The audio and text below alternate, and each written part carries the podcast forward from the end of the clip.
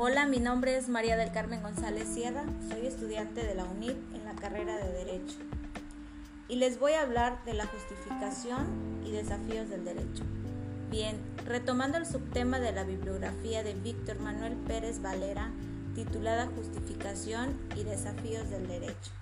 Antes de comenzar, les voy a hablar un poco de la definición del derecho. El derecho es un sistema normativo de regulación de la conducta social producido y garantizado coactivamente por el poder político de una autoridad soberana, que facilita y asegura la convivencia o cooperación social. Tiene como concepto que es un conjunto de normas que impone deberes y normas fundamentales que confieren facultades, que establecen bases de convivencia social y su fin es dotar a todos los miembros de la sociedad de seguridad, certeza, igualdad, libertad y justicia. También tenemos al derecho como ordenamiento, derecho como fenómeno social, derecho como valor, derecho como argumentación. También el derecho tiene fines que son seguridad, justicia, bien común, las normas jurídicas, normas sociales, normas morales, normas jurídico generales, normas jurídico individuales, normas jurídico-individuales. El derecho también está clasificado por natural, derecho positivo, derecho objetivo, derecho subjetivo, derecho público, derecho privado. Todo esto, por mencionar algunos, en sí la definición del derecho es muy extenso. Gracias a la existencia de estas normas del derecho podemos convivir en sociedad. Sería terrible una convivencia sin ellos. Bueno, Ahora les voy a hablar de justificación del derecho. En la historia del derecho se ha manifestado la justificación.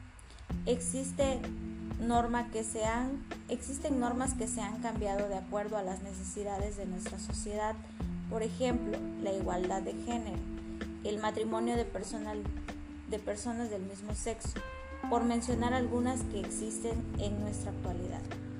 La justificación del derecho es la redacción y el estudio de las leyes y normas que se estipulan en cada país y entidad federativa.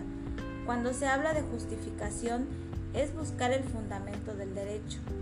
Nos impulsa a encontrar la razón de ser, la justificación del juicio jurídico.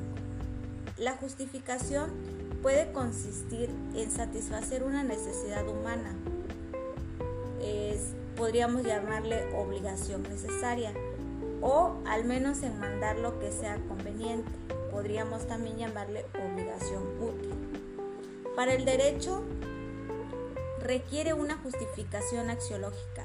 No basta que las normas sean claras y precisas, sino que es menester que sean buenas y adecuadas a la situación que se pretende regular y que estén, y que estén en consonancia con los valores. Bien, entonces damos por entendido que toda norma que existe es para protegernos como seres humanos y cuando cambian, el objetivo es para mantener una convivencia en sociedad armoniosa.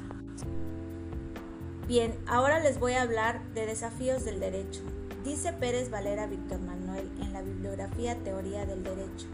En el umbral del siglo XXI se nos presenta nuestro mundo afectado por múltiples crisis y convulsiones graves problemas nos afectan profundamente. El hambre en el mundo, la inmigración, la ecología, el terrorismo, la amenaza de guerras, la enorme desigualdad en la repartición de riqueza. El mundo está roto, la vida humana amenazada y el peregrinar del hombre parece encontrarse en la pendiente de la deshumanización, desorden y caos en varios aspectos de la vida. Si el derecho se degrada en su concepción y en su aplicación, se degrada también la sociedad. Cinco desafíos ineludibles del estudio del derecho en la actualidad. En primer lugar, el derecho afronta una, fuerte tensión entre la globalización y los renovados ímpetus nacionalistas o soberanistas de algunos estados. De esto surgen difíciles problemas jurídicos en todas las áreas del derecho desde el derecho comercial y financiero hasta los derechos humanos. En segundo lugar, y estrechamente ligado con lo anterior, hoy somos más fuertes, hoy son mucho más fuertes los conflictos entre el multiculturalismo y la tentación homogeneizadora.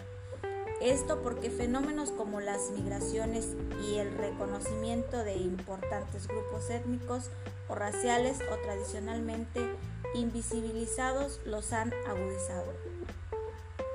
En tercer lugar, el resurgimiento de nuevas tecnologías que han impactado sustancialmente no solo a la manera de ejercer el derecho en todas las áreas de la profesión jurídica, sino incluso su propio objeto. Y en cuarto lugar, las facultades de derecho es el referido a la democracia constitucional como sistema de articulación de los derechos de las mayorías y de las minorías. Por último, queda decir que el ejercicio de la profesión jurídica afronta un serio problema étnico. Tenemos que asegurarnos de que la reflexión ética permee transversalmente toda la enseñanza del derecho y no se limite.